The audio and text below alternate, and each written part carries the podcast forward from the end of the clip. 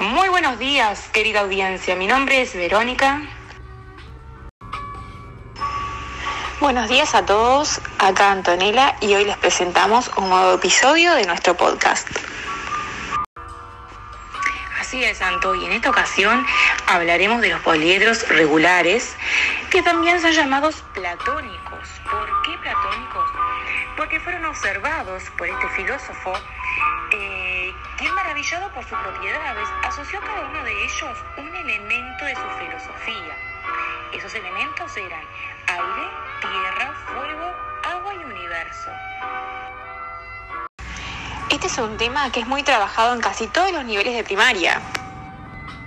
Exactamente, justamente por eso fue que decidimos abordar este tema en el día de hoy, porque consideramos que de gran importancia para todos los estudiantes que nos escuchan.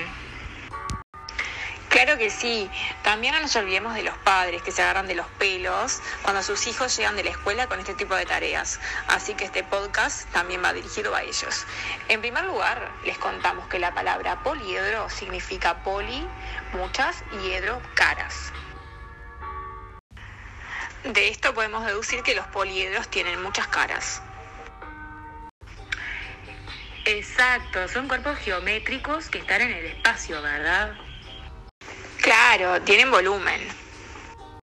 Chicos, otra de las cosas que debemos saber de este tema es que los poliedros tienen caras, aristas y vértices. Si recuerdan en el podcast anterior, eh, que lo pueden encontrar en nuestro canal Rompecabezas, estuvimos hablando un poco sobre estas, estas definiciones, ¿verdad? Pero no está de más volverlo a recordar, ¿verdad? Por un lado, las caras son polígonos que forman el poliedro. Las aristas son los lados de las caras y por último los vértices son puntos donde se unen tres o más caras. Bueno, comenzaremos contándoles que los poliedros regulares o platónicos, como les habíamos comentado, son cinco. Seguramente que todos nosotros en nuestros hogares podemos encontrar objetos de este tipo. Así que bueno, los invitamos, invitamos a nuestra audiencia a realizar una búsqueda de estos mismos eh, poliedros en sus hogares, que ahora, más adelante, con Anto le vamos a estar comentando más características sobre los mismos. Bueno, el primero que vamos a mencionar es el tetaedro. A este Platón le asignó el elemento fuego por su forma. El mismo tiene cuatro caras, seis aristas y cuatro vértices. Exactamente, un claro ejemplo de, este poliedro es, son las pirámides, ¿verdad? Bueno, eh, por otro lado, eh, otro de los, de los poliedros observados por Platón es el hexaedro, al que le asignó el elemento tierra. Bueno, una de las características de este poliedro es que tiene seis caras, son cuadrados idénticos. Seguramente muchos de ustedes tengan ahí en sus hogares un cubo de Rubik, que muchos lo deben de conocer. Bueno, este es un claro ejemplo de este tipo de poliedro. El tercero es el octaedro, el cual Platón le asignó el elemento aire. Este tiene ocho caras. En la cotidianeidad no hay muchos objetos donde los podamos visualizar, pero sería algo así como dos pirámides unidas en una de sus caras. Bueno chicos, por otro lado tenemos otro de los poliedros que se llama dodecaedro.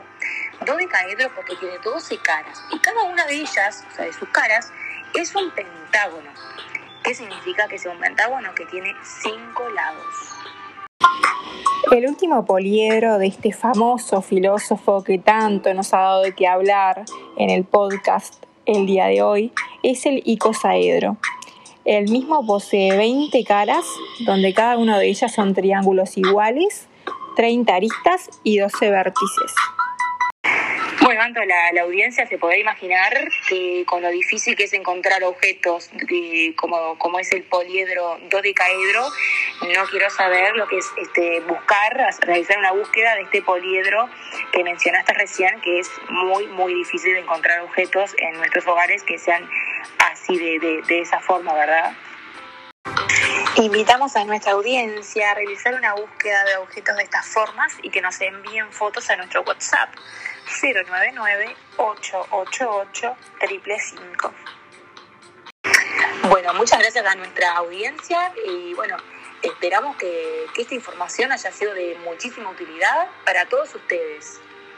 que les haya sido entretenido y por qué no, que les haya aclarado muchas de sus dudas sobre este gran tema de los poliedros platónicos. Bueno, nos esperamos en nuestro próximo podcast el día miércoles 10 a.m. con un nuevo episodio en Rompecabezas. Que tengan muy, pero muy buen fin de semana. Chau, chau.